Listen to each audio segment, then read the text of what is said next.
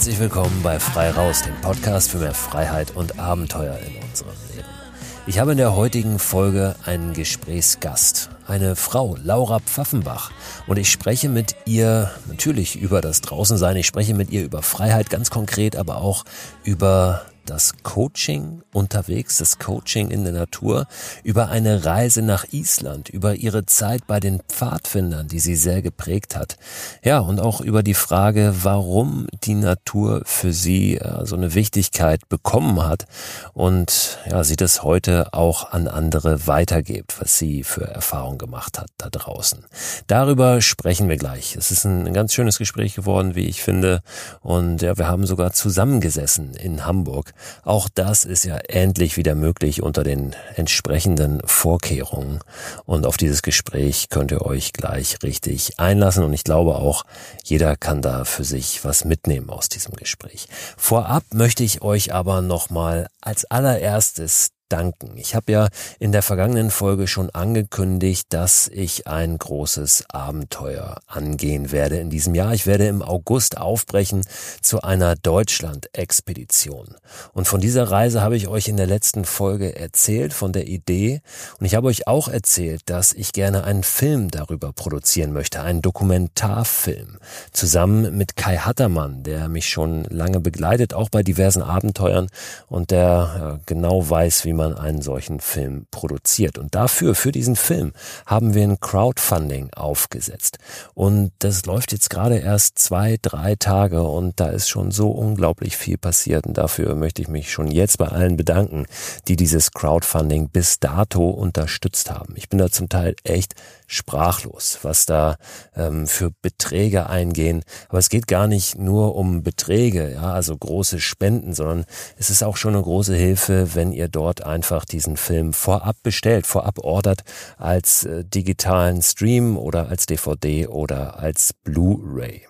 Was mir wirklich nochmal wichtig ist zu sagen, weil das nicht bei allen angekommen ist. Es geht bei diesem Crowdfunding-Projekt nicht um die Finanzierung meines Abenteuers. Das findet ohnehin statt. Ich werde das machen. Ich werde mich von der Zugspitze bis nach Sylt durchschlagen, zu Fuß und mit dem Stand-Up-Pedalboard über acht Wochen auf einer Strecke von ungefähr 1500 Kilometern. Das werde ich definitiv machen. Es wird sogar ein Buch darüber entstehen. Also ich habe schon einen Vertrag unterschrieben für ein Buch. Nur wir möchten gerne einen Film darüber produzieren, um diese Botschaft nochmal auf eine ganz andere Weise nach draußen zu bringen. Und auch dieses Erlebnis, diese äh, Kraft, die auch die Landschaften haben, die ich da durchqueren werde. Und dafür brauchen wir einen Support, weil das einfach ein bisschen was kostet, so einen Film zu produzieren. Das wird mehr als ja, ein verlängerter YouTube-Clip, sondern soll wirklich ja, Spielfilmqualität haben und auch Spielfilmlänge. Und deshalb wirklich meine Bitte, wir haben da noch einen ganz schönen Weg zu gehen, bis wir dieses Startkapital zusammen haben. Guck doch mal bei der Crowdfunding-Kampagne vorbei unter startnext.com slash Christo Förster. Wenn ihr das schon getan habt, wenn ihr schon unterstützt habt, wie gesagt, vielen Dank. Aber dann guckt doch auch noch mal, wie und wo ihr das teilen könnt, wem ihr davon noch erzählen könnt.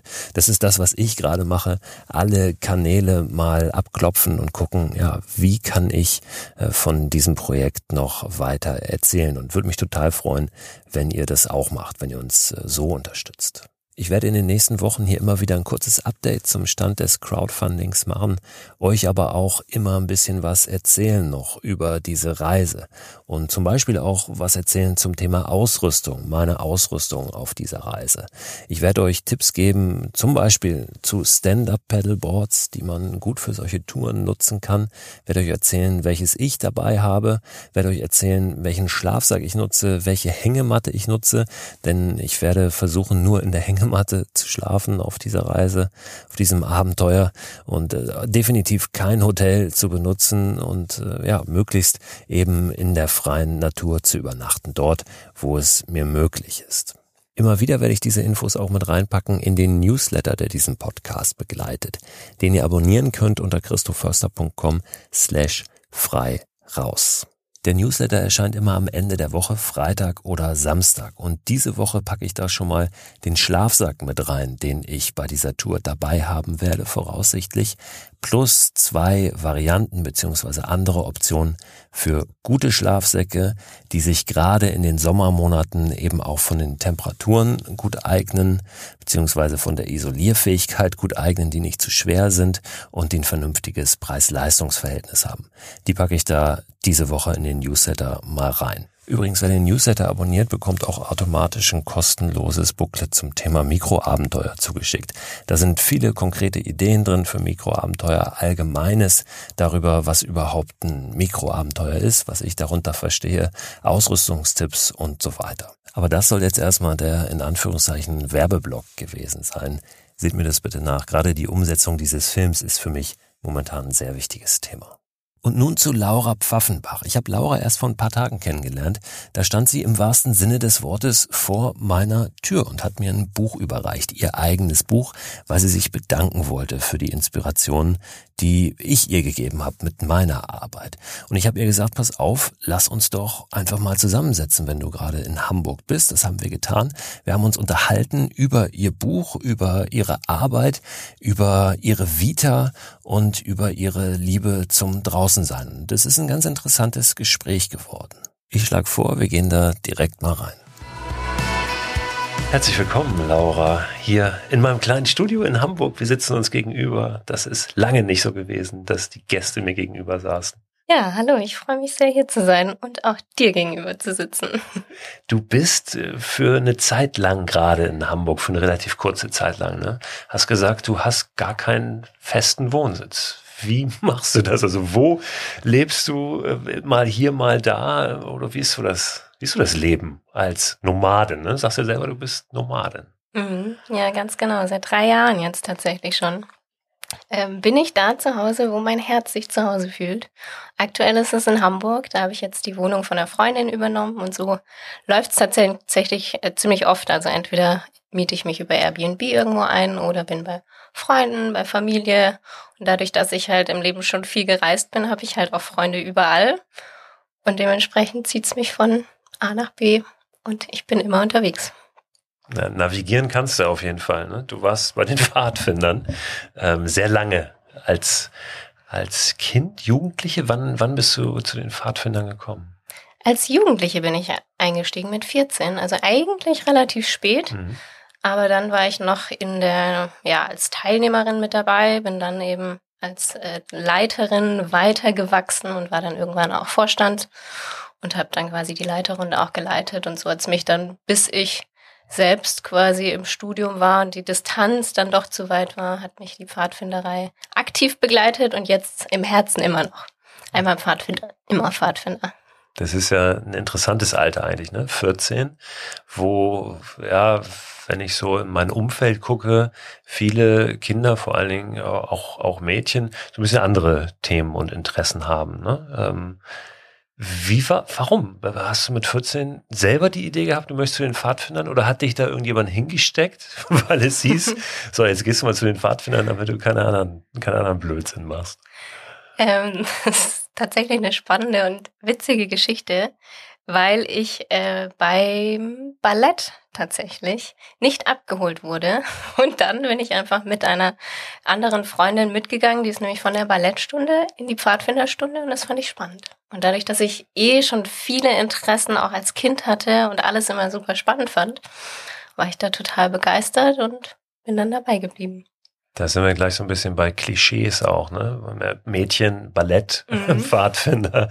Ähm, ich, ich will das Thema immer gar nicht so groß hängen, diese Geschlechterrollen, aber gerade mit dir jetzt hier heute, äh, ja, können wir schon darüber sprechen, auch weil du ja auch, kommen wir später zu, noch ein Buch gemacht hast, was auch speziell für Frauen ist, ja, und auch äh, Angebote machst, die speziell für Frauen sind.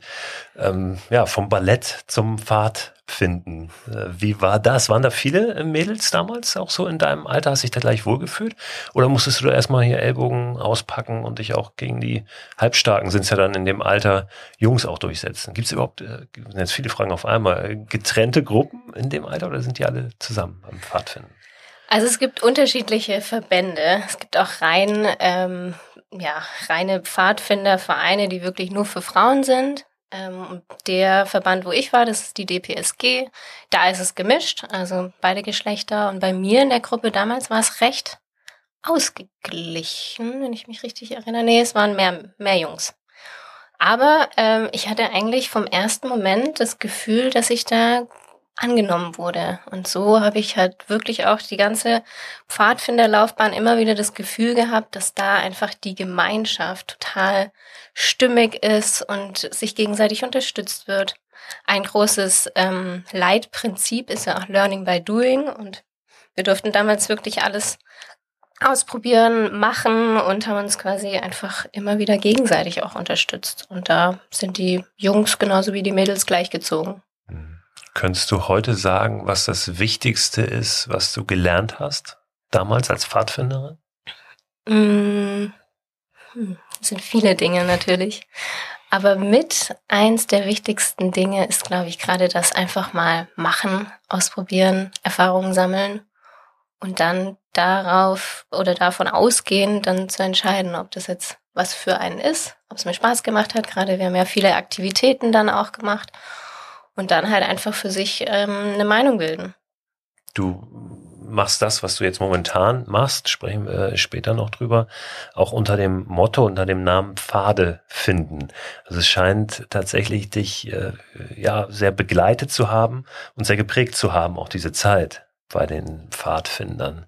Kannst du so Momente oder Situationen noch erinnern oder hervorkramen, die, die besonders intensiv waren damals in der Zeit oder Dinge, die du ausprobiert hast, Sachen, Aktivitäten, ja, oder eben ganz äh, bestimmte Situationen, ne, wo du für dich was gelernt hast? Also mit ein sehr besonderes Erlebnis war tatsächlich, als wir einen Floß gebaut haben in der Gruppe zusammen und dann auf der auf dem Fluss bis zum Bodensee reingeschippert sind. Und das haben wir zweimal gemacht. Einmal als äh, ja, Kindergruppe sozusagen, als ich noch Teenager war, und einmal dann mit den Leitern. Und es war beides Male, beide Male war es wirklich wir haben zusammen was erschafft, auf dem wir, du kennst es ja, du hast ja auch das Floß gebaut. Bisschen Mit, kleiner. Ja. und wir haben dann tatsächlich bei dem zweiten Mal haben wir dann auch ähm, ja so eine Art Tippi draufgestellt, haben dann drauf übernachtet und haben dann die Gitarre dabei gehabt und haben einfach voll und ganz im Hier und Jetzt gelebt auf diesem selbst erschaffenen Gerät quasi, das uns von A nach B gebracht hat. Und das waren auf jeden Fall so Momente, wo ich in der Gruppe sehr viel gelernt habe, gewachsen bin und unglaublich viel Spaß hatte. So ein Floß, ähm, hast gerade schon gesagt, ich habe auch mal eins gebaut, das war nur ein Gepäckfloß. Ne?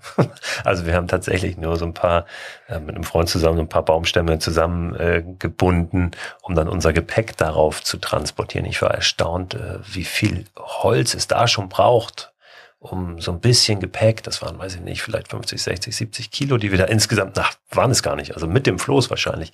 Es waren nur, nur 30 Kilo, 40 Kilo Gepäck, die wir hatten. Wie viel es da braucht, ne, damit das überhaupt mhm. schwimmt. Und wenn du dann eine ganze Gruppe transportieren willst, mit dem Tipi noch drauf, da brauchst du im wahrsten Sinne des Wortes eine ganze Menge Holz.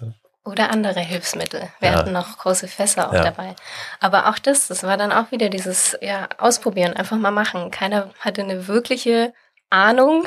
Und wir haben einfach irgendwie zusammengebunden, haben dann eine kleine Konstruktion erstmal aufgebaut und einfach mal gemacht und dann getestet.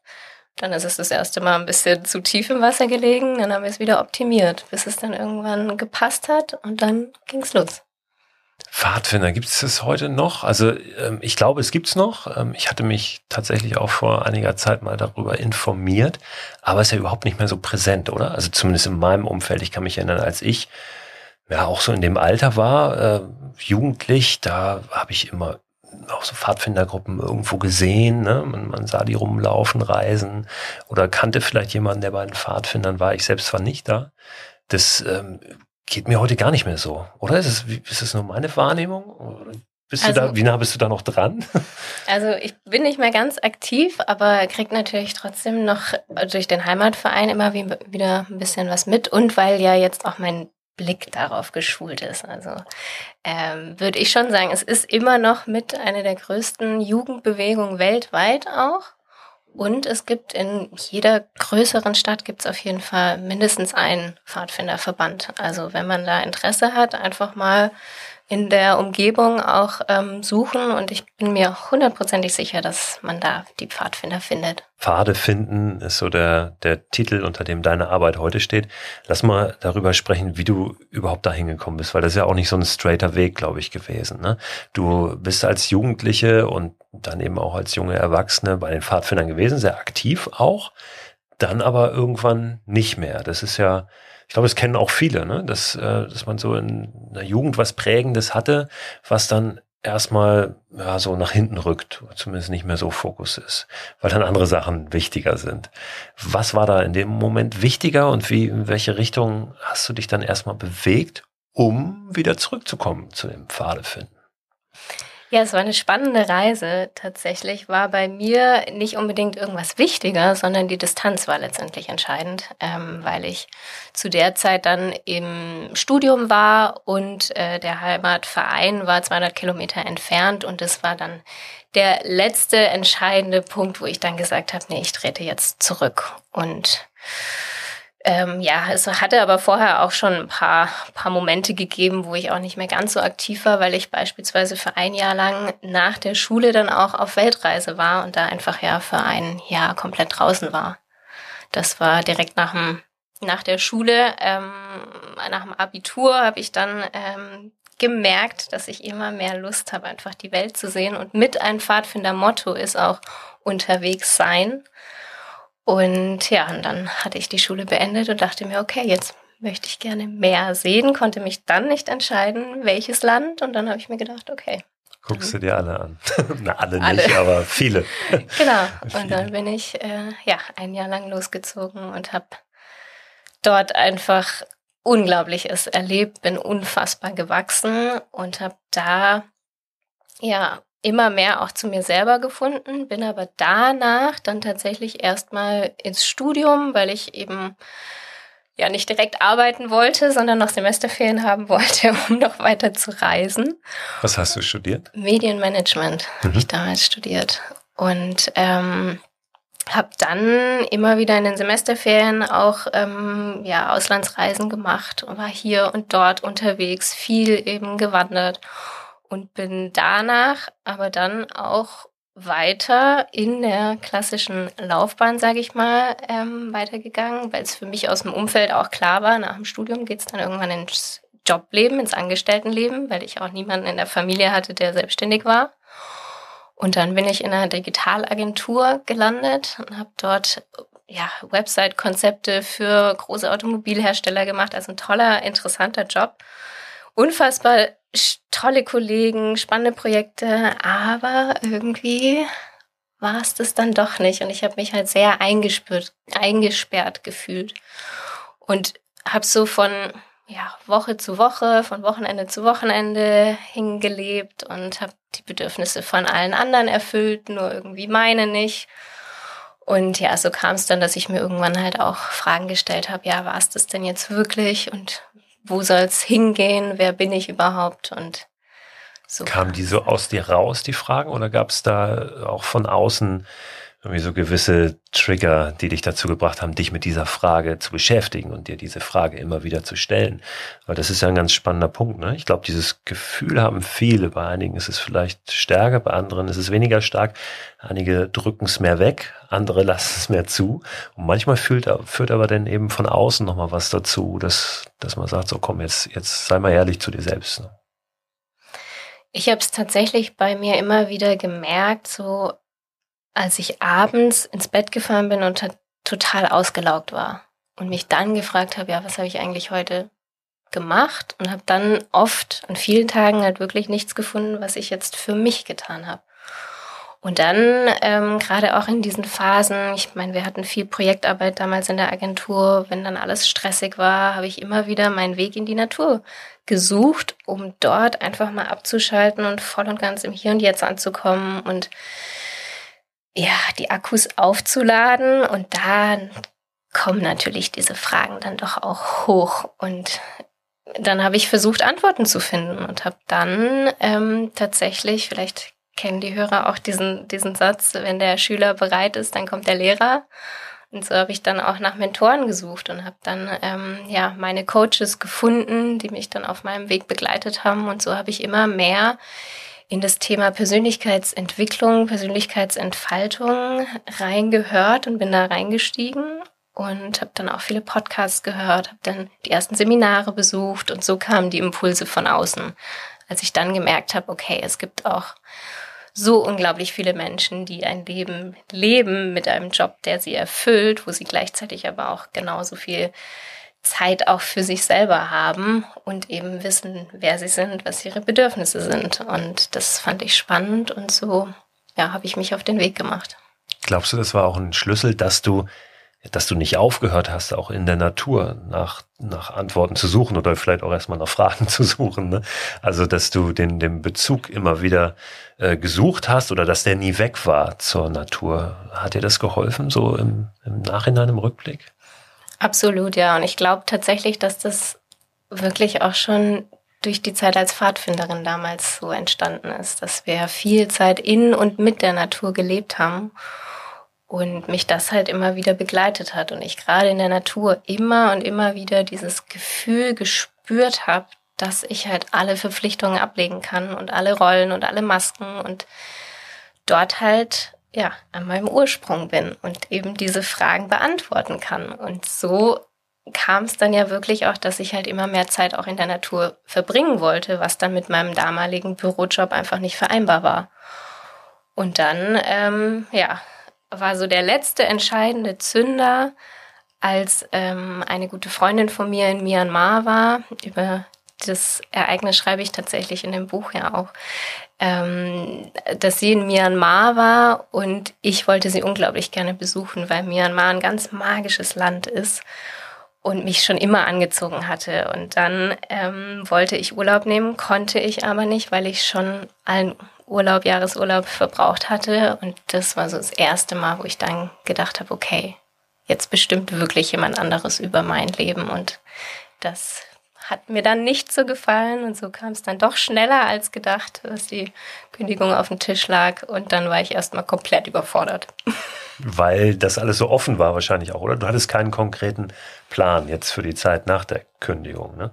Ähm, viele denken ja, immer, es braucht so einen Plan, um überhaupt so einen Schritt gehen zu können, zum Beispiel zu kündigen. Ne? Also es müssen ja gar nicht alle kündigen, Gott bewahre. Ne? Es gibt ja auch ganz viele Menschen, die, die einen tollen Job haben oder ähm, wo der Job vielleicht dazu beiträgt, dass ihnen andere Dinge möglich sind. Aber ähm, viele sind ja nun mal auch unzufrieden und ich weiß das noch, als ich oh, das ist eine ganze Weile schon her. Ich war äh, Redakteur bei der Zeitschrift Fit for Fun, die gibt's mittlerweile gar nicht mehr und habe da auch gekündigt, also völlig ohne Not, weil ich eben auch das Gefühl hatte, ich, das ist es nicht mehr. Ich möchte jetzt für mich einen Schritt weitergehen.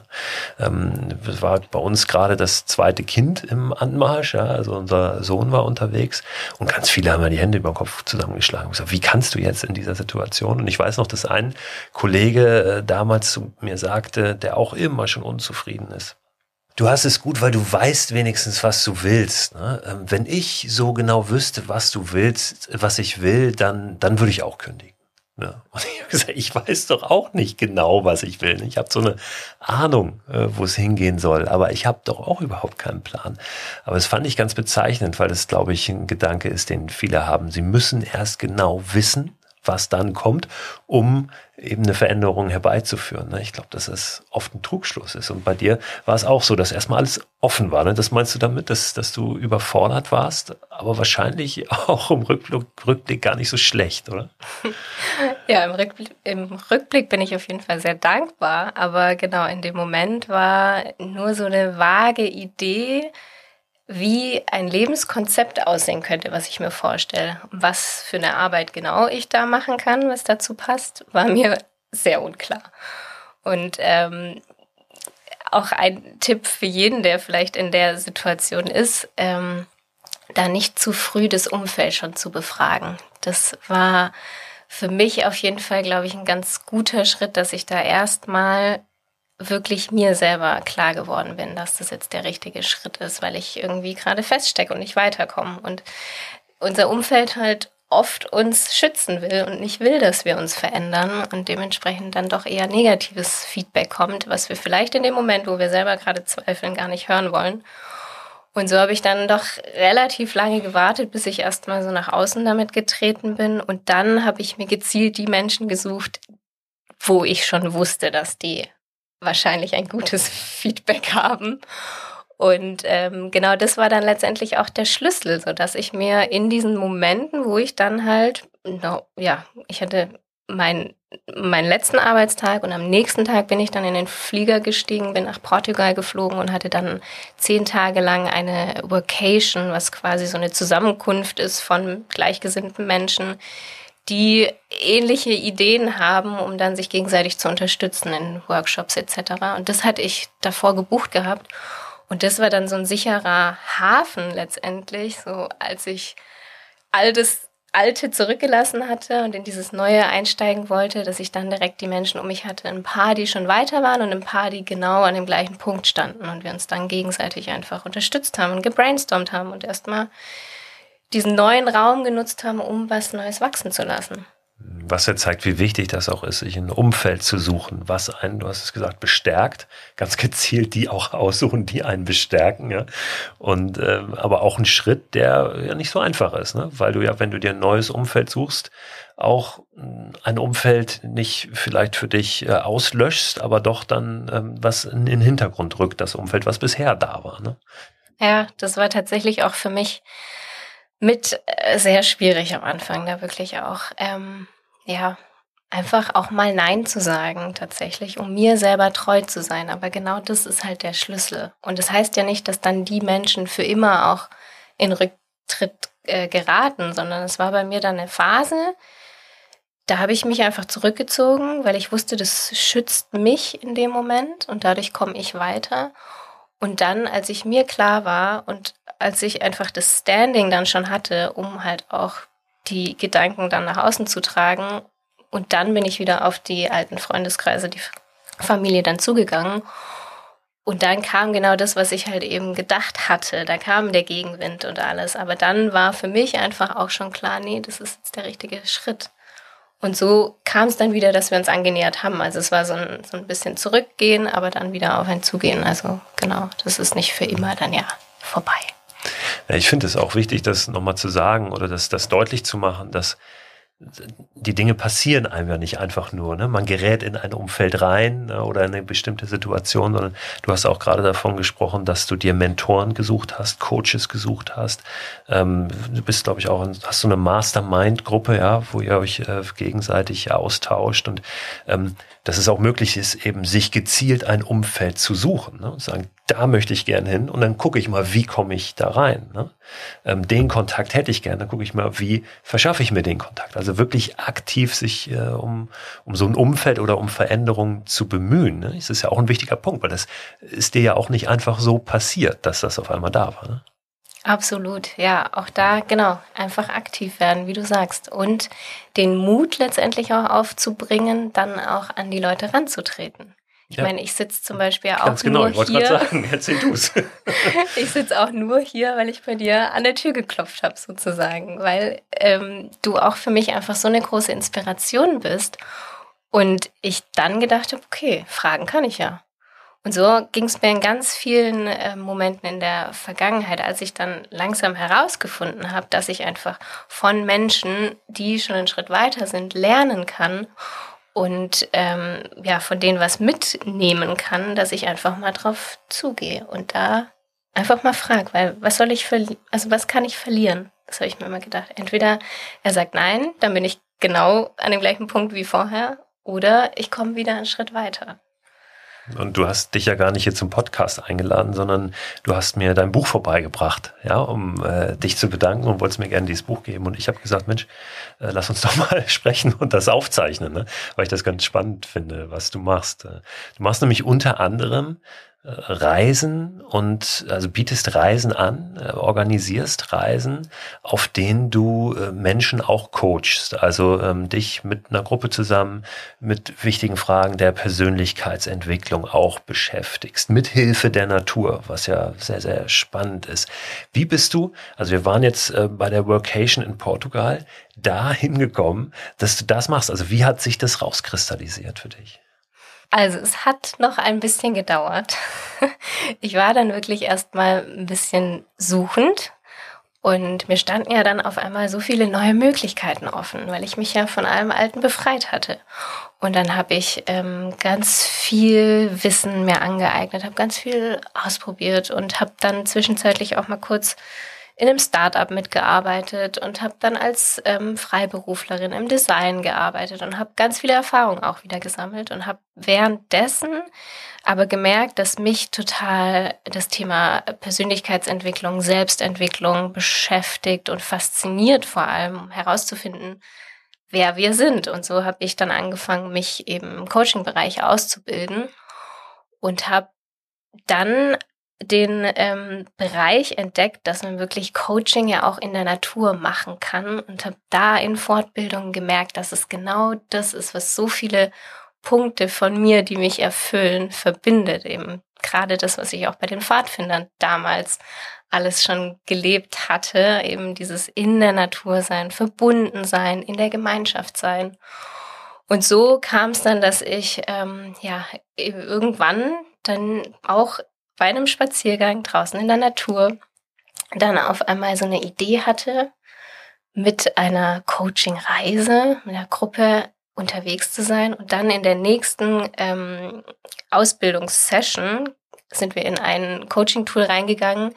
Auch eine wundervolle Übung, zwar die Walt Disney-Strategie kennen bestimmt sehr viele den Walt Disney, den großen Filmemacher. Der hatte früher bei sich eben verschiedene Räume, wo er zum Beispiel in einem Raum die Ideen gesponnen hat, in einem anderen Raum hat er ähm, die Planung gemacht und dann im nächsten Raum waren irgendwie die Kritiker, die alles schlecht gemacht haben. Und das ist tatsächlich auch ähm, ja der der Aufbau von dieser Coaching-Übung wo wir dann ganz tief in bestimmt zwei Stunden sind wir da in meine Ideenfindung reingegangen und so kam es dann, dass ich auf einmal in Bildern vor mir gesehen habe, wie wir in der Prärie in einer Gruppe unterwegs sind und zum einen Spaß haben, zum anderen Erfahrungen in der Natur sammeln und dann halt auch noch mehr über uns selber herausfinden.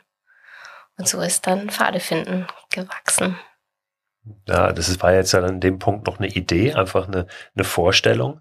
Und äh, da bleibt es ja manchmal hängen, auch bei vielen, dass es eine Vorstellung ist.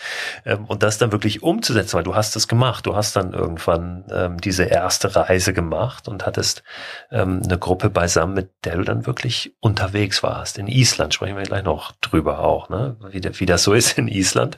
Ist auch ein fantastisches Reiseziel, was ihr da so erlebt habt. Aber ähm, auch das war sicherlich ja nochmal ein Schritt, wirklich zu sagen, okay, ich habe jetzt diese Idee und dann mache ich das auch wirklich. Mhm. Da gehört ja auch Mut dazu. Ja, absolut. Und äh, letztendlich auch wieder da das richtige Umfeld. Also ich hatte zu der Zeit eben auch schon meine Mastermind um mich rum, mm, die auch alle in der Selbstständigkeit gerade durchgestartet sind und hatte dann auch noch eben ein paar andere Freunde, die alle auch schon ganz viel gestartet haben. Und so war dann von außen immer wieder dieser kleine ich nenne es mal in Anführungszeichen Arschtritt da, ähm, wo sie gesagt haben, ja, jetzt mach doch mal, mach doch mal. Und als ich es dann fünfmal gehört habe, habe ich dann mir selber auch eingeredet, ja, jetzt mach doch einfach mal. Weil ich mich dann auch wieder erinnert habe, ja, ich werde es nicht verwirklichen können, wenn ich es nicht einfach ausprobiere. Und dann habe ich angefangen, einfach mal eine Webseite zu erstellen. Die Techniken habe ich mir ja schon vorher angeeignet. Auch hier wieder Learning by Doing. Ähm, es gibt wundervolle äh, Tutorials. Man kann alles mittlerweile im Internet lernen, wenn man ja, sich die Zeit dafür nimmt und die Priorität darauf setzt. Und mir war es in dem Moment ja dann wichtig. Und dann habe ich einfach eine Webseite erstellt und habe in sämtlichen Facebook-Gruppen das einfach mal in die Welt gestreut. Und dann kamen tatsächlich die ersten Anfragen rein. Und dann habe ich gemerkt, okay, da scheint Interesse zu sein. Und dann habe ich als erstes, die allererste Reise war dann im, Pfälzer Wald wo ich das ganze Konzept erstmal getestet habe in heimischeren Gebieten und ähm, habe tolles Feedback bekommen. Wir hatten eine wundervolle Zeit und vor allem jetzt im Nachgang auch zu sehen, dass eine Teilnehmerin, die damals bei der ersten Tour dabei war, ist jetzt auch die Lektorin von meinem Buch geworden und hat auch eine Geschichte geteilt. Und damals ist bei ihr auch während der Coachingreise hat sie mir ähm, mitgeteilt, dass sie schon lange diesen Traum hat, einfach ein Buch zu schreiben und auch gar nicht so genau weiß, ja, was sie mit ihrem sage ich mal, Leben anfängt und was sie erfüllt. Und jetzt ist zwischenzeitlich eben ihr eigenes Buch erschienen, plus sie hat einfach gefunden, dass Bücher ihr Leben sind. Und ich ihr damals bei der Coachingreise eben auch schon durch Fragen und durch die Zeit, die sie sich da genommen hat, um drüber nachzudenken, was sie denn wirklich will, dass sie da eben auch weitergegangen, äh, weitergekommen ist und ja, und dann hatte ich aber in meiner Vision ja damals in dieser Visualisierung dann doch irgendwie ein bisschen schrofferes äh, Gebiet und nicht unbedingt den Pfälzer Wald gesehen. Und ich hatte eben auch schon seit Jahren diese Vorstellung diesen Traum, einmal Polarlichter zu sehen. Und so kam ich auf Island. Na, du bist ja, das finde ich, finde ich sehr sympathisch. Ähm, jetzt niemand, die dieses, diese Coaching-Welt einfach nimmt und in die Kulisse der Natur setzt, ja, ähm, sondern die eigentlich ursprünglich, das kommt ja aus der Natur, ja, das war ja dein, dein erster Bezug sozusagen, das, was in dir drin war, diese Liebe zur Natur und all das, was du in der Natur siehst und daraus hat sich dann eben, ich sag mal, dieses Coaching-Thema entwickelt. Das heißt, ich, also ich kann mir vorstellen, dass du da nochmal auch sehr viel handfester rangehst an so eine, eine Reise, ein Abenteuer und wirklich da auch sagst, pass auf, jetzt jetzt machen wir ja auch mal Abenteuer, ne? Und sitzen nicht nur zusammen und äh, werfen uns Wollknoll zu, ja, um es mal jetzt übertrieben zu formulieren. Ähm, es ging dann also nach Island und ja klar, da ist es schroff und da, da ist die Natur großartig und da waren noch ein paar Herausforderungen auf einer, aber das ist ja dann auch Sinn einer solchen Reise, oder? Absolut, das ist wirklich der Sinn, um halt in der Natur an diese Punkte zu kommen, wo wir erstmal überfordert sind weil die kennen wir vom Alltag. Und so versuche ich halt wirklich mit diesen ähm, Momenten in der Natur auch zu arbeiten als Metapher, wie wir zum Beispiel dann den Berg im Alltag auch nicht mehr, äh, den Berg vor uns haben und dann äh, denken, dass wir ihn nicht erklimmen können. Und so nutzen wir dann halt die Wanderung auch, wo wir da halt auch Schritt für Schritt, einen Schritt nach dem anderen und ähm, ja, und so quasi ans Ziel nähern und vor allem dann bemerken, dass es gar nicht unbedingt ums Ziel geht, sondern ums Unterwegssein. Und ja, in Island hatten wir viele Herausforderungen. Also zum, zum einen erinnere ich mich an einen Fluss, der bestimmt an die fünf, sechs Meter breit war, eiskalt, es hat am Tag vorher oder am Vormittag geregnet gehabt und dementsprechend war der Wasserstand hoch und es war eine unglaubliche Strömung und wir waren halt total bepackt und mussten da jetzt durch. Und wir mussten ja durch. Und dann ist halt genau diese Fähigkeit gefragt. Ne? Wie verhältst du dich in so einem Moment, wenn du denkst, dir wird der Boden unter den Füßen weggerissen und es geht nicht weiter? um dann halt Ideen zu spinnen, erstmal hinzusetzen, erstmal zu überlegen, Teams zu bilden, so haben wir das dann gemacht. Dann sind erstmal wir beide, meine Co-Trainerin und ich, wir sind dann erstmal vorgegangen, haben dann eine Stelle gesucht, wo wir drüber kommen und dann haben wir uns gegenseitig hier auch wieder unterstützt. Und ähm, dann am Ende halt zu sehen, einfach den Fokus jetzt auf dieses Hindernis und dann alles andere drumherum erstmal auszublenden hat uns letztendlich geholfen, weiterzukommen. Und genau das sind ja diese Fähigkeiten, die uns im Alltag bei irgendwelchen Entscheidungsfindungen etc. dann helfen. Und deshalb liebe ich es einfach, in der Natur unterwegs zu sein und da in einem anderen Setting dann halt diese Skills zu lernen, die uns weiterbringen. Und eine andere super spannende Geschichte war, als dann äh, nachts Winde bis zu 50 km/h waren und unsere Zelte fast weggeflogen sind, wo ich dann auch so ein bisschen an, an meine Grenzen fast schon kam, weil ich ja natürlich auch äh, für das Wohl der Gruppe sorgen muss. Und dann sämtliche Exit-Pläne durchgegangen bin und ähm, letztendlich aber hier auch wieder das Vertrauen geholfen hat Das Vertrauen in was? In dich selbst, in deine eigenen Fähigkeiten, dass du solche Situationen schon öfter erlebt und gemeistert hast oder das Vertrauen ineinander eher? Beides wahrscheinlich. Beides und vor allem das Vertrauen auch in die Natur. Weil letztendlich können wir es in dem Moment, können wir es ja nicht beeinflussen. Und trotz allem, in dem Fall ging es ja auch wieder gut. Also klar ist es immer gut und wichtig, dann auch ähm, Strategien in der Hinterhand zu haben, um dann so eine Tour dann auch, wenn es zu gefährlich wird, auch zu beenden. Und die waren ja da. Aber da auch nicht zu früh aufzugeben, sondern da halt auch abzuwägen, was ist jetzt in dem Fall auch für die Gruppe dann das, das, das Beste und die, diese Erfahrung, die die Frauen dort gemacht haben, davon werden sie jahrelang erzählen. Und meiner Meinung sind, meiner Meinung nach sind es genau die Momente, die wir halt am Ende unseres Lebens erzählen werden, wenn wir gerade diesen Herausforderungen ins Auge geblickt haben. Auf jeden haben. Fall, die, die, in denen es nicht so einfach war, ne? auch wenn sich das im Moment, in dem Moment selbst dann ja. oft äh, gar nicht so gut anfühlt. Ne? Es gibt einen, gibt einen schönen Satz, jedes Abenteuer hat Momente, die echt beschissen sind. Ne? Sonst ist es aber auch kein Abenteuer. Sonst wäre es wahrscheinlich ein Spaziergang. Ja, der passt ganz gut, ja. Du hast nur Frauen äh, dabei gehabt auf dieser Reise. War das ein Zufall oder nicht? Kein Zufall, nein, tatsächlich eine bewusste Entscheidung, dass ich mich darauf spezialisiert habe, gerade Frauen in diese Abenteuerwelt reinzuholen, weil ich doch da oft das Gefühl habe, ähm, dass sich Frauen in den Bereichen viel weniger zutrauen. Und ich gerade da die Plattform schaffen möchte, dass sie sich trauen und in einer reinen Frauengruppe einfach sich viel schneller auch öffnen und Themen angesprochen werden, die vielleicht in einer gemischten Gruppe nicht so schnell angesprochen werden und ich da einfach auch die Möglichkeiten schaffen möchte, in den Tiefgang zu gehen.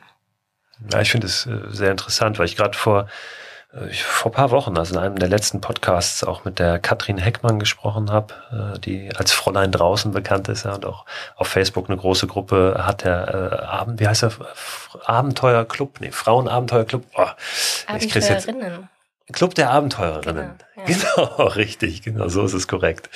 Verzeih bitte, liebe Katrin. Ähm, und ja, ich äh, bin auch in dem Gespräch, ich komme da manchmal so ein bisschen ins, ich will gar nicht sagen stottern, aber als Mann ist, fällt es da manchmal ein bisschen schwer, auch die richtigen Fragen zu stellen und das Verständnis auch aufzubringen. Sagen, ja, aber warum denn jetzt, wir sind doch irgendwie alle gleich, ja, das hat man schnell gesagt. Ähm, und das fühlt sich dann auch äh, ganz tolerant und aufgeschlossen an, aber ich glaube, ähm, und so habe ich das zumindest verstanden, auch von ihr, du sagst es jetzt auch, dass es eben sehr wichtig ist, dass es da auch einen Raum gibt, wo Frauen dann unter sich sind, ne? sei es jetzt eine Facebook-Gruppe oder eben so eine Reise, weil da einfach, ja, weil, und das ist ja durchaus dann ein, ein Thema, was unsere Gesellschaft noch hat, weil sie sich eben sonst nicht so wohlfühlen ne? und so öffnen können. Das ist ja schon auch ein wichtiger Punkt. Absolut, ja. Und tatsächlich hatte ich bei einer ähm, letzten Reise, ähm, wo es nach Slowenien ging, hatte ich auch eine Muslima dabei. Das war auch ganz spannend, weil sie zum Beispiel auch gesagt hat, sie konnte nur dabei sein, weil es halt eine reine Frauengruppe war. Und das war dann für mich auch nochmal so ein, so ein Schlüssel, wo ich gesagt habe, ah, okay, deshalb ist es wichtig, weil es dieses Angebot einfach auch nicht großartig gibt, dass Frauen in die Natur ziehen, um dann halt eben auch mal Feuer zu machen und halt einfach diese Skills auch zu lernen, die ja bei mir auch mit Teil der Tour sind, die ich ja auch als ähm, Wildnistrainerin bei anderen Kursen auch mitgebe, aber da sind es meistens halt wirklich immer nur Männer oder zumindest überwiegend Männer. Und gerade das wo wir wieder bei dem Thema Klischee sind, ähm, will, ich einfach mit einer, meiner Arbeit und mit meinem Angebot auch so ein bisschen mal in Frage stellen. Dass Frauen auch Ballett tanzen können und Pfadfinderin sein können und dass sie schicke Schuhe anziehen können, aber genauso halt auch eben Survival Skills haben können und Outdoor unterwegs sein. Was können wir Männer von euch Frauen lernen, wenn es um Survival Skills geht, ums Feuer machen, um Flüsse überqueren? Gibt's da was oder sind wir da auch schon wieder im Klischee? Weil es gibt natürlich auch nicht den einen Mann. Ne? Es gibt ja solche mhm. und solche, kenne ich auch. Es gibt welche, die äh, würden niemals äh, sich trauen, draußen eine Nacht zu verbringen und andere, die sind dann die Haut drauf. So, ne? Ich glaube, eine Sache, die Männer noch von Frauen outdoor lernen können, ist das Thema der Intuition zu folgen. Also das habe ich wirklich immer wieder als Erfahrung auch gesammelt von Frauen, wenn sie sich mal wirklich der Natur hingeben und ihre Intuition wieder stärken, weil wir haben das ja alle in uns. Und ich glaube tatsächlich, dass es Frauen noch einen Ticken stärker diesen Zugang zur Intuition haben als Männer. Aber viele Frauen es auch in ihrem Alltag verloren haben oder es einfach nicht mehr zulassen. Und gerade da die Natur auch wieder ein Schlüssel sein kann, um da mal hinzuhören und es wieder hochkommen zu lassen dann auf dieses ja, Bauchgefühl, Herzgefühl, je nachdem, wie man es beschreiben will, da nochmal zu hören und dann bei Outdoor-Herausforderungen dann halt nach dem Gefühl zu entscheiden. Müssen wir jetzt soziologisch nochmal betrachten, ne? vielleicht auch biologisch, warum die Intuition weiblich ist. Ich habe in dem Buch, äh, was du geschrieben hast, äh, übrigens auch im Selbstverlag, ne? also auch wieder selbst ähm, ohne dass da ja jemand anders erstmal kommen muss, sondern du bist diesen Schritt selbst gegangen. Ich will jetzt ein Buch machen, also mache ich's. In diesem äh, Buch ähm, erzählst du einmal von dieser Islandreise und viele andere Frauen erzählen von anderen Abenteuern und Reisen, die sie erlebt haben. Und ich werde natürlich ähm, am Ende auch nochmal sagen, wo ihr dieses Buch bekommt und ähm, pack das auch nochmal in meinen Newsletter rein, den Link dahin. Aber worauf ich hinaus will, äh, du hast dort drin auch erzählt von einer Übung, die nennt sich Ikigai-Übung. Ja, äh, da geht es darum, es ist eine Coaching-Übung, die ihr aber eben auch auf dieser Reise durchgeführt habt, herauszufinden, wofür es sich zu leben lohnt. Habe ich das richtig in Erinnerung, richtig wiedergegeben? Wie ja. funktioniert das? Wie, wie geht diese Übung? Genau, richtig erinnert. Das ist eine wundervolle Übung, kommt aus dem Japanischen und heißt übersetzt, Ikigai heißt übersetzt, wofür es sich zu leben lohnt. Mm, und es sind, was liebe ich, also Tätigkeiten etc. Was kann ich gut? Wofür werde ich bezahlt? Und wofür schätzen mich andere? Vier einfache Fragen, die man sich selber stellen kann und so kommt man durch Schnittpunkte, die vielleicht in den unterschiedlichen Antworten drinstecken, immer mehr zu dieser Mitte. Und das ist dann das Ikigai. Verrätst du uns da eins? Als ich die Übung zum allerersten Mal gemacht habe, waren ganz viele Überschneidungspunkte, immer wieder irgendeine Verbindung mit Natur und Gruppen. Also ich habe auch ja schon bei den Pfadfindern Gruppen geführt, habe dann auch bei Viva Con Agua teilweise auch im Verein Netzwerk gearbeitet. Dafür haben mir dann auch Menschen irgendwann Geld gegeben und so kam ich immer mehr zu meinem Ikigai, was ähm, genau das ist, was ich mit Pfadefinden jetzt tue, wirklich Inspiration für andere sein und vor allem eine Brückenbauerin, um Menschen zusammenzubringen und vor allem zu ihrem inneren Herzen zu bringen. Du bist aber nicht nur in Island unterwegs, du hast äh, auch, auch jetzt äh, wieder Reisen geplant. Ist natürlich gerade ein bisschen schwierig, ne, in der aktuellen Situation solche Dinge zu planen. Aber hast jetzt auch eine Reise vor, die in Deutschland stattfinden wird. Ne, dieses Jahr noch, diesen Sommer. Wo geht's da? Richtig, ja. Im Juli findet noch eine Reise statt in die sächsische Schweiz, was ja auch ein unfassbar schönes Gebiet ist. Waren wir letztes Jahr auch, auch zu Corona-Zeiten, als es dann so ein bisschen lockerer wurde. Ähm, und sind da im Elbsandsteingebirge unterwegs drei Tage lang und ähm, werden da auch tief abtauchen, Nacht unter freiem Sternenhimmel schlafen, Lagerfeuer machen. Und Lagerfeuer muss man kurz einhaken, natürlich nicht im Kern des Nationalparks, weil das, also wo seid ihr da den, oder, oder ist es da möglich? Genau, ja. an den Trekkingplätzen, das ist da dürft ihr. Ja. Schöne am Forststeig. Ich, ich finde es genau. nur wichtig, immer äh, mal einzuschieben, dass nicht jeder denkt, wir machen jetzt Feuer irgendwo in der sächsischen Schweiz, ja, oder im Naturschutzgebiet, sondern wir halten uns da durchaus auch an die Regeln. Ja. Aber das macht ihr natürlich, selbstverständlich. Wichtiger Punkt, genau. Deshalb ähm, bin ich ja auch so ein Fan geworden von den Trekkingplätzen, die ja doch dieses wilde Erscheinungsbild mit sich bringen, wo man dann wirklich aber auch ähm, ja, Möglichkeiten hat, wie zum Beispiel das Feuer machen. Und äh, dann geht's äh, nicht nur dahin, sondern du hast ja auch Pläne, willst gerne nochmal nach Afrika, ne, wo du auch ähm, selber aktiv warst und bist, auch ein paar Projekte unterstützt. Und da willst du ganz gerne auch nochmal hin mit einer Coaching-Reise. Das wird aber nicht mehr dieses Jahr möglich sein, vermutlich. Vermutlich nicht, nee, tatsächlich. Ähm, ist es hoffentlich nächstes, übernächstes Jahr geplant, aber genau nach Uganda soll es auf jeden Fall gehen. Ähm, mit eines meiner Herzensländer, was auch ein bisschen aus dem Pfadfinder-Hintergrund entstanden ist, um hier wieder den Kreis aufzuschließen. Ja, sehr gut, aber den musst du erklären, den, den Kreis. Äh, tatsächlich ähm, wollte ich mal eine internationale Pfadfinderbegegnung auch haben, weil es ist, wie gesagt, ja der größte weltweite, ähm, die größte weltweite Jugendbewegung. Und dann habe ich mich auf die Suche begeben, wo sind denn in Afrika Pfadfinder? Und dann bin ich relativ schnell auf Uganda gestoßen. Und Uganda ist ja im Herzen von Afrika, Ostafrika, ein relativ kleines Land. Und dann bin ich dort hingereist und habe dann Pfadfinder kennengelernt, habe dann auch ein Zeltlager, ein kleines ähm, miterleben dürfen, was komplett anders ist, als wie ich es in Deutschland kennengelernt habe. Gerade in Uganda ist schon noch ein bisschen mehr der militärische Drill so in den Pfadfindern drin, was vielleicht in deutschen Zügen auch ganz am Anfang noch drin war. Mm, aber es war super spannend, da auch zu sehen, wie äh, die, die Kinder einfach auch aus ihren Verhältnissen. Ich meine, wir haben dort auch viel Leid miterlebt und auch viel ja im Slum Zeit verbracht, dann auch zu sehen, wie sie aber in dem Pfadfinder-Umfeld dann auch unterstützt werden.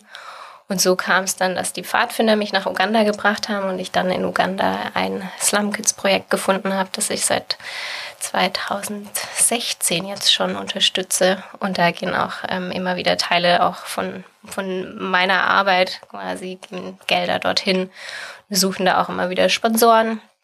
Und deshalb will ich diese Welt dort unten, die mich damals einfach so fasziniert hat und vor allem mir auch gezeigt hat, was für ein unglaubliches Privileg wir Deutschen haben, allein mit unserem Pass, durch unser Leben hier, dass wir den Wasserhahn einfach aufmachen können und frisches Wasser kommt raus. Ähm, einfach dort dann zu erfahren, dass es eben auch ein anderes Leben gibt und wir selber dann die Dankbarkeit noch mehr schätzen können durch diese Erlebnisse dort vor Ort. Und das möchte ich gerne in der Reise tatsächlich auch ähm, meinen Teilnehmerinnen und Teilnehmer, Teilnehmern dann ermöglichen. Das wäre was, wenn auch Männer dabei sein dürfen auf dieser Reise. Schauen wir mal, wie du das dann konzipierst. Genau, deshalb war ich gerade so Teilnehmerin. ja, genau. Aber da bin ich wirklich noch nicht schlüssig, weil ich gerade die Welt will ich allen zeigen. Und deshalb bin ich da noch nicht so ganz äh, entschieden, ob es nur für Frauen ist oder das vielleicht auch die erste Reise wird, wo auch die Männer mit können ich sag mal, wenn sich jetzt zwei, drei Männer direkt bei dir melden und da Interesse bekunden, ne, dann könnte es doch vielleicht in deiner Entscheidung dich ein bisschen beeinflussen. Aber ähm, das sage ich mal einfach mal nur so dahin. Na, ich wünsche dir auf jeden Fall ähm, jetzt erstmal, dass es eine tolle Reise ins Elbsandsteingebirge wird, in die sächsische Schweiz im Juli, dass das auch alles so funktioniert und läuft. Und ja, dass du da deinen deinen Weg weitergehst und vor allen Dingen weiter andere inspirierst, immer mehr andere inspirierst und äh, Pfade findest. Ja, ähm, neue, das ist, steckt natürlich da auch drin. Ne? Pfade, ähm, es geht nicht darum, Straßen zu finden, die schon tausend andere gelaufen sind, sondern wirklich auch ähm, nicht nur Pfade finden vielleicht, sondern auch äh, Pfade schaffen. Ja, und, und neue, neue Wege gehen, wo noch gar keiner lang gestiefelt ist. Ich glaube, das ist ganz wichtig und das kam ja auch rüber in äh, dem, was du erzählt hast, dass es dass wir unseren eigenen Weg finden. Ne? Das ist auch was, was ich äh, mir immer sehr wichtig ist zu sagen. Das ist, ähm, viele wollen immer eine Gebrauchsanweisung. Die wollen, so machst du das, ja, und sag mir doch mal, wie ich es machen soll. Und das ist ja auch ähm, der Kern des Coachings eigentlich. Du hast eine Coaching-Ausbildung gemacht, dass es nicht darum geht, dass da einer ist, der dir sagt, wie es geht, sondern dass da einer ist, der ähm, dir dabei hilft, deine eigenen Antworten zu finden, ne? der die richtigen Fragen stellt oder die die richtigen Fragen stellt. Und ja, deswegen ist es, glaube ich, wichtig, dass wir alles als Inspiration nehmen und dann aber schauen, was ist unser Weg. Ne? Das ist auch das, die Erfahrung, die du gemacht hast für dich. Ja, absolut. Genau, um einfach auf das eigene Herz zu hören. Und das sage ich auch immer ganz gerne, dass wir nicht nur den Pfad in der Natur finden, sondern vor allem auch den Pfad zu unserem eigenen Herzen. Und da halt wirklich mal uns Zeit nehmen, hinzuschauen, weil letztendlich die Antworten stecken in uns drin. Aber in dem Trubel der Welt und im Alltag fällt es halt manchmal hinten runter, dass wir uns die Zeit dafür nehmen. Und da hilft uns einfach die Natur so viel schneller an diesen Ursprung ranzukommen. Und die Auszeit, ja, wünsche ich jedem auch mal im Alltag. Ich danke dir ganz herzlich für das Gespräch. Danke, dass du da warst und wünsche dir alles Gute. Danke dir, lieber Christoph. Wenn ihr mehr erfahren wollt über Laura, ihre Arbeit oder auch die Reisen, die sie anbietet, dann schaut einfach auf ihrer Website vorbei. Die findet ihr unter pfade-finden.de laura.de. Auch auf Instagram ist Laura aktiv und da unter dem Namen Pfade finden, genauso, nur eben zusammengeschrieben. Die Links, ihr kennt das, packe ich alle nochmal in den Newsletter rein, der Ende der Woche erscheint, genauso wie die Dinge, die ich eingangs der Folge schon erwähnt habe. Schlafsäcke, ja, Tipps für Schlafsäcke jetzt für die Sommermonate und natürlich auch nochmal den Link zu der Crowdfunding-Kampagne, zu dem Film über meine Deutschland-Expedition jetzt im August und September.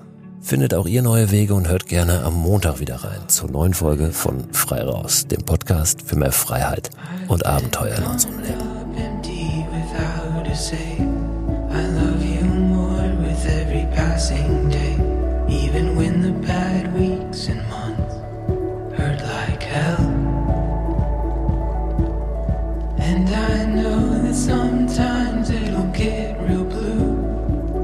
with